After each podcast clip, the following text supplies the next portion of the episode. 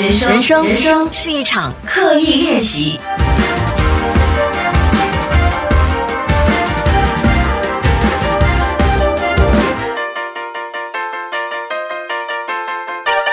人生是一场刻意练习。你好，我是心怡，来到了五月最后一个礼拜三。那今天呢，也是卫赛姐。那同时，今天也是马来西亚人在抢第二轮的 A Z 呃疫苗的。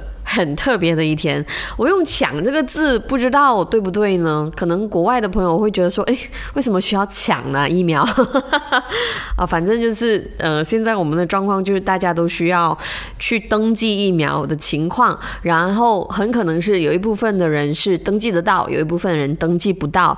那无论怎么样都好，需要跟大家重申一次的是，打了疫苗不代表你就不会感染上这个官病，只是减。心理因为官病而发生的一些症状，所以虽然我知道说有一些朋友今天抢不到疫苗哈，不过也不要气馁，就我们还是要遵守好这些 SOP，那让我们可以早日把数目字按下去。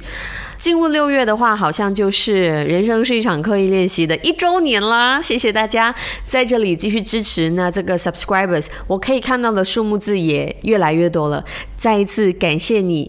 那我知道这里也有不一样国家的朋友在收听。如果可以的话，你可以去我的 Instagram 跟我打一声招呼，Cheryl Lee，或者是 email 给我也可以，hello at Cheryl Lee dot my。那今天要讲的这个主题，其实我相信很多朋友都有过这样的念头，就是成为一位自由。业者，或者是我们说 freelancer，那就是不直接隶属一间公司，自己在外面接案子。我最近收到很多朋友的 email，都是问我关于。应不应该，或者是不知道自己有没有能力成为一位自由业者这件事，所以呢，今天通过三点来跟大家检视一下自己到底有没有成为自由业者的这个条件。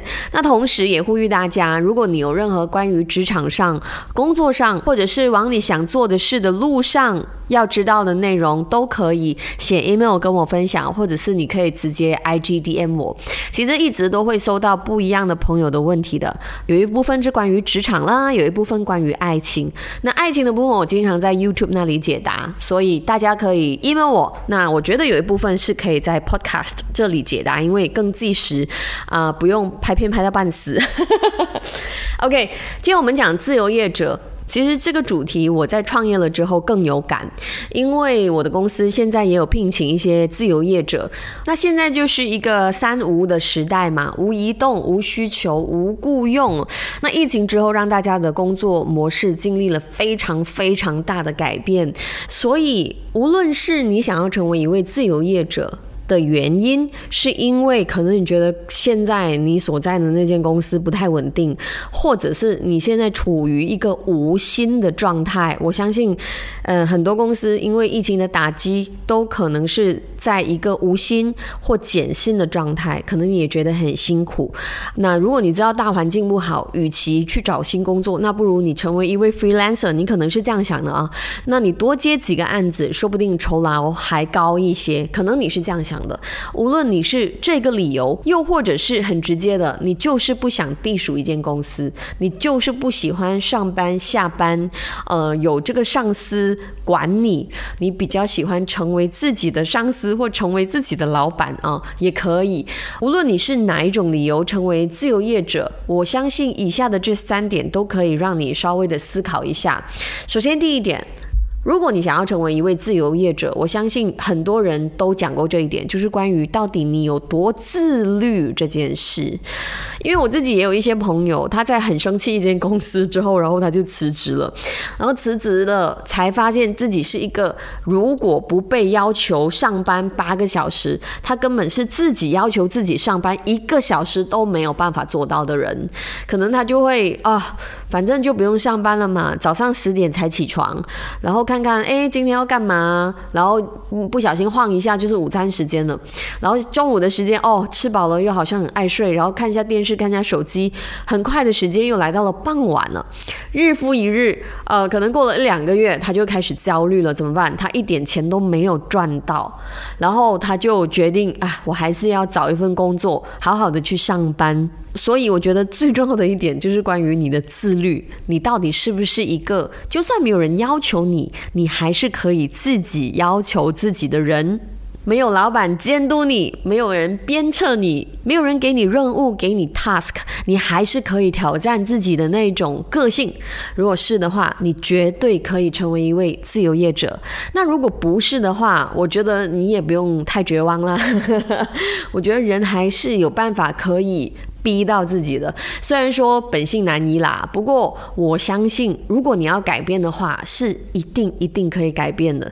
就提高自己的自律，每天让自己进行至少三项任务。如果你想成为一位自由业者的话，我相信你现在在上班的时间，如果你有。班可以上的话，哎呀，现在就是有有一份工作都已经是非常不错的了啊！就如果你依然有份工作，我相信你现在就可以要求自己试试看，自己能不能够在一天里面完成三项任务。关于 task 这个事情哦，嗯，到底多大或多小？算一个 task 呢？那对于我来说，因为现在我跟我的公司的同事是有持续的 update 彼此，到底他们的 task 是什么？那是他们自己定下来的啊。有时候我会看到说，哎，你打个电话给谁，或者是跟进一件事情，留一个 message 给谁，就算一个 task 吗？那这是你自己的选择啦。因为在我的眼光里面，这不算是一个 task。一个 task 呢？至少要通过一些思考的过程，比如说写一份企划书，比如说想一个点子，比如说解决一个问题，这些对于我来讲才是 task。OK，第二点，如果你想要成为一个自由业者，你需要思考的是。你是不是一个有能力和客户打好关系的人？很可能你想要成为一位自由业者，可是你的工作的模式啊，很少接触销售这一块。当你没有销售经验的时候，你又必须要把自己 market 出去。因为如果你是个 freelancer，那你得不得到工作，就很视乎到底你身边的朋友，或者是朋友的朋友。可以介绍你多少工作？这是我觉得是第一二年做 freelancer 应该要思考的一件事。那如果你的朋友或朋友的朋友都没有办法为你介绍到工作，那你要去哪里找工作？这些其实都是销售来的，就是你自己要成为自己的 sales person。你要怎么样去卖你的能力，推销你的能力，告诉来找你的人，你可以为他做些什么？那如果要增加得到案子的可能性，可能你在本来的公司就累积了一定的客户。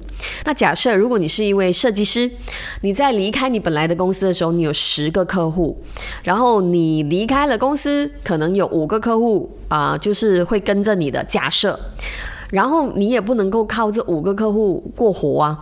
那你要怎么样得到更多的客户？首先，你可能要把这五个客户的案子做得超标的好。以便这些都可以成为你的成绩单，在新的 potential client 进来就是问关于你的 service 的时候，你可以给他看，你看这就是我做的事。那这只是第一关哦，你要怎么样去洽谈你的案子，然后你要怎么定价，你有没有办法站在你的客户的立场去思考他们想要的服务，这些都是自由业者一直一直需要去分析和思考的事。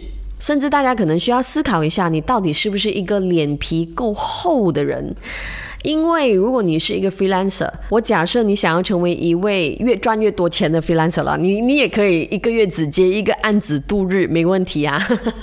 前提是如果你要越做越好的话，意思就是你跟你的客户的关系要越打越好，好到他们愿意持续给你工作，甚至介绍其他人成为你的客户。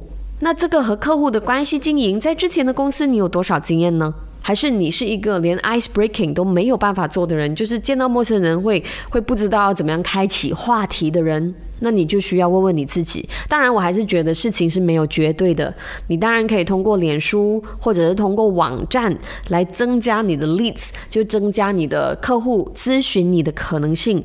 你可能需要花点钱打脸书广告或打 Google 广告也可以。不过，中心的考量就是到底你有没有能力去销售你自己。就无论是硬技巧还是软技巧的部分，你要怎么样去推广自己，这非常重要。好，第三点，如果你想要成为一位自由业者，你需要思考的是，你现在是跟整个市场在竞争。OK，如果现在你是在一间公司里面打工啊，同事之间难免会有竞争的关系，因为总会有人要上位的嘛，对不对？或者是总是有人会得到老板的青睐，成为新的领导。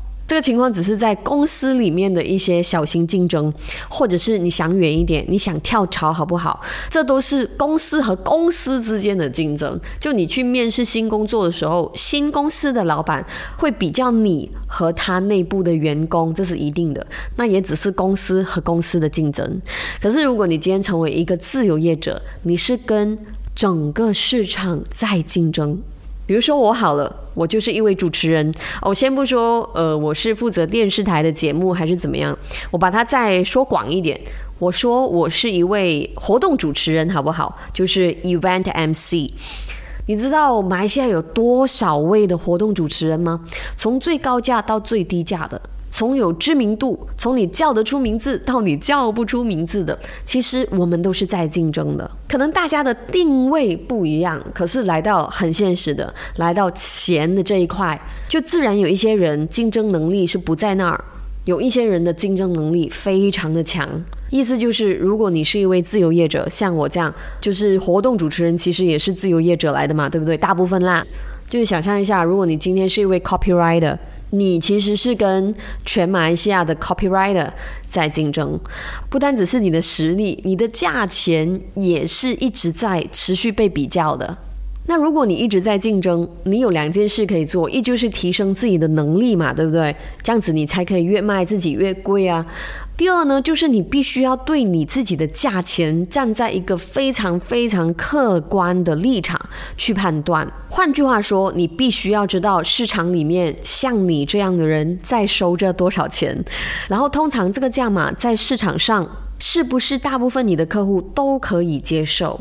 虽然很可能有时候你的意愿跟那个价码哦是一定会有冲突的，可能你觉得啊五百块这么便宜赚什么？就是每天没日没夜的去做这个工，一个礼拜就只有五百块。可是外面的人就是这样收，那你到底要成为那个不行？我要收一千块，我宁愿开少几次工，我都不要辛苦我自己，这样子的取向。还是你觉得多劳多得五百块没关系，我做多十次五百块，二十次五百块，那我就有更多钱了。那你这种自我对话，你有没有办法很客观的去衡量，然后做一个最后的决定？对我觉得说到最后，很重要的一个关键就是，到底你是不是一个有能力自我对话的人，才是你能不能够成为一位自由业者的关键因素。那如果你是一个自律，你有能力和客户打好关系，你有能力和这个市场竞争，我看不到理由为什么你不可以成为一位自由业者，而且我甚至觉得你应该成为一位自由业者。好，希望所有有这样子的想法的朋友可以听到这一集的内容，或者是如果你身边有朋友有思考过这件事，你也可以把这一集的内容跟他分享。人生是一场刻意练习，这一系列的 podcast 呢，除了在 Google Podcast、Apple Podcast，也可以在 Spotify 上面听到。当然，你也可以在我的官方网站，就是 Sherylly dot my 收听到所有的内容，还有包括我其他的创作。谢谢大家的时间，我们下一集再聊。